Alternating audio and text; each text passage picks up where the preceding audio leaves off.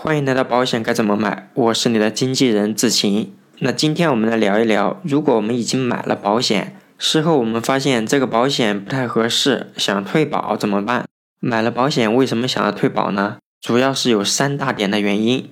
第一个原因是因为当时买保险的时候被销售员误导，然后买了这份保险。也有一些委托人这样做，是因为他发现有一些性价比比这个还要高的保险出现了。但除此之外，还有一些委托人是因为他觉得目前所买的这份保险提供的保障与他实际想要解决的问题不符合。如果大家有其他的原因想退保，欢迎在评论区沟通。那接下来根据刚才说的几大类情况，志晴和大家一起来沟通，出现这些问题我们应该怎么办？那首先我们来看第一种情况。如果你是被销售员误导买了这份保险，我们怎么处理可能比较合适？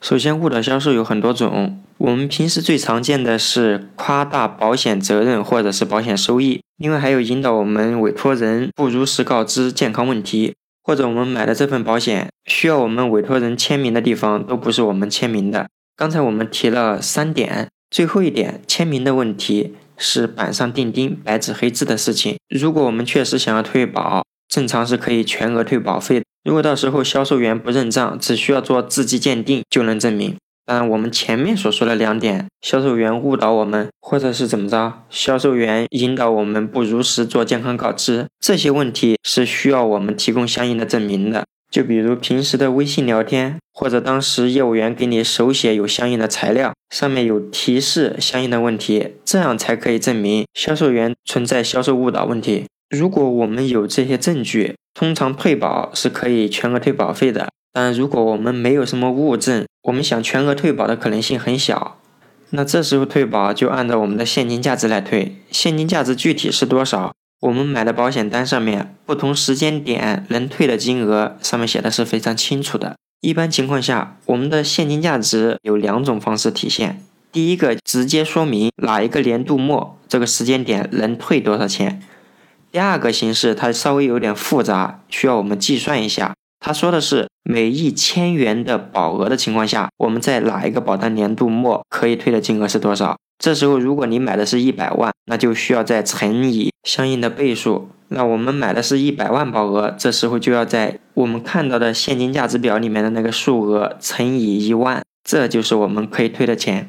前面我们说了，如果被销售员误导。我们有证据和没证据，可以怎么去处理？不管我们退保能退多少钱，这都是非常简单的。那重要的问题是，如果我们现在把这份保险给退了，我们有没有想过，这个保险退了，我们还有没有什么其他保障？嗯，这时候可能有两种情况：一方面是我们已经想好了后路，退了这份保险，我们该怎么买？也不乏有一些因为被个别的业务员误导销售以后，他就觉得保险是骗人的。业务员都是骗人的，从此以后不会再买保险。我作为一个保险从业者，对我来说，顶多是做不成你的业务。但如果你也有这样想法，对你来说，不买保险真的意味着我们没有相应的健康保障了。被误导的问题，我们说到这里，我们再说第二个情况，特别是最近几年出现的比较多，因为我们现在的保险讯息啊是非常开放的，大家在喜马拉雅以及其他的网络平台也都可以了解到。所以也不乏有一些委托人发现了现在市场上有一些性价比更高的产品，而自己以前买的可能性价比不是非常高，所以他就想把这个保险给退了。当然，我们还是那句话，要退保很简单，很多公司直接在微信公众号或者是在相应的 APP 里面就可以操作。重要的是，我们如果为了买一个新的保险，把现在的保险退了，到底值不值？就比如我们以前买的重疾险。每年交一万块钱保五十万的保额，现在我们发现一个新的产品，保险责任比现有的保险只多不少，可能一年的费用也差不多。这种情况下，到底有没有必要换新的产品呢？一般情况下，随着保险行业的发展，我们的保险责任应该会越来越人性化。但因为我们已买的保险已经交了，可能三年、两年，有的甚至更久，这种情况下我们要退保，肯定有损失。再者，我们如果要买个新的产品，它还需要过等待期。那现在我们如果新老保险交替，你要把老的退了买新的，中间也可能会有空档期，没有保障。鉴于这两个问题，我们消费者能不能接受？还有一种情况是，现在市场上如果说同种类型的产品性价比相差非常大，那通常是出现在一些老牌的、有老资格的保险公司与现在新兴的保险公司当中。那以前我们买的是知名保险公司的保险，现在买的一些保险是不知名的保险公司的产品。所以，关于保险公司的不同，或者说保险公司知名度的不同，这种情况大家能不能接受？好，如果以上这些问题大家都想好了，觉得也没有什么影响，而且现在新的产品确实也符合大家的情况，如果你想退保重新买，那还是可以退的。当然，这里跟大家说一下，如果大家看的保险，它的保险责任差距不是很大，或者它的保费差距也不是很大，那还是建议大家退保要谨慎考虑。那最后一种情况就是，我们发现这个保险提供的保障与我们想解决的问题并不一致。我在工作当中遇到这种情况，主要有两大类。第一大类是，当时银行柜员跟他说的是，这是一个理财产品，结果拿回家一看是一个保险。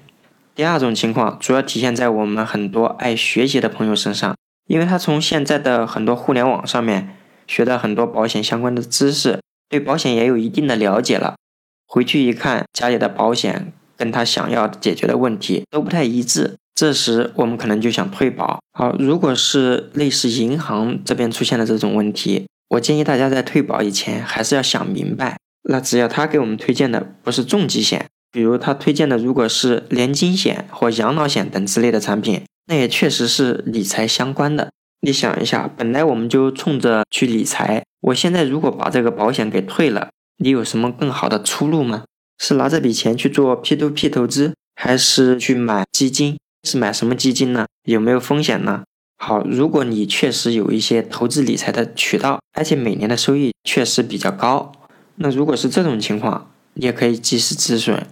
但如果我们没有什么投资渠道，也没有什么更好的办法，其实买保险也是非常不错的一个选择，因为有一些好的理财保险啊。它每年的复利大概是在三点几，如果是以前买的保险，有可能在四点零二五。刚才我们说的是复利，时间越久，折合成单利的这个收益可不低了。但如果是我们刚才说的第二种情况，我们的目标非常明确，也知道自己想要什么，但现在这个保险它能解决的问题与我们实际想要解决的问题偏差非常大的话，那该做及时止损就可以做及时止损。当然，如果大家的保险已经交费时间比较久了，还是建议大家尽量不退，另外花一些钱配置我们想要解决的问题的保险就行了。不管是因为什么原因，我们做类似这种保单置换，最好在新保险过了等待期以后，老的保险再去退。当然，我们这样说有一种情况除外，就比如你买个五十万的保险，一年交一万五，再过一个月你下一次就要缴费了。如果我们依然要本着我刚才说的这个原则，那就必然要把下一次保费缴了才能满足。这种情况我们就要灵活应变了。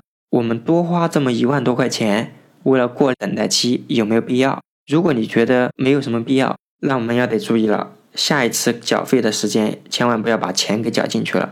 当然，我们这个时候还可以利用一下缴费宽限期。通常情况下，对于这种长期的保险，有六十天的缴费宽限期。即便在这过程当中我们不缴费，也是可以提供相应的保障的。等过了缴费宽限期，我们再把这个保险给退保就行了。总体来看，我们有没有必要退老的产品换新的产品？那就本着一个原则，看看我们现在老的产品未来还需要交多少年，每年需要交多少钱，总共还需要交多少钱。我们拿剩余需要缴的钱，重新给自己规划一个保险。这个新的保险，它的保额或者是保险责任，如果比老的保险都还要好，这个时候，我觉得我们可以把新的保险给买到。等新的保险过了等待期，我们再把老的保险给退了。对于我们消费者来说，我们未来没有多缴钱的情况下，我们有了更好的保障，这也是可以的。那话说到这里，也有一些委托人，他还是比较纠结。因为他想，我这个保险都已经交了两三年了，我如果退的话，我有损失啊。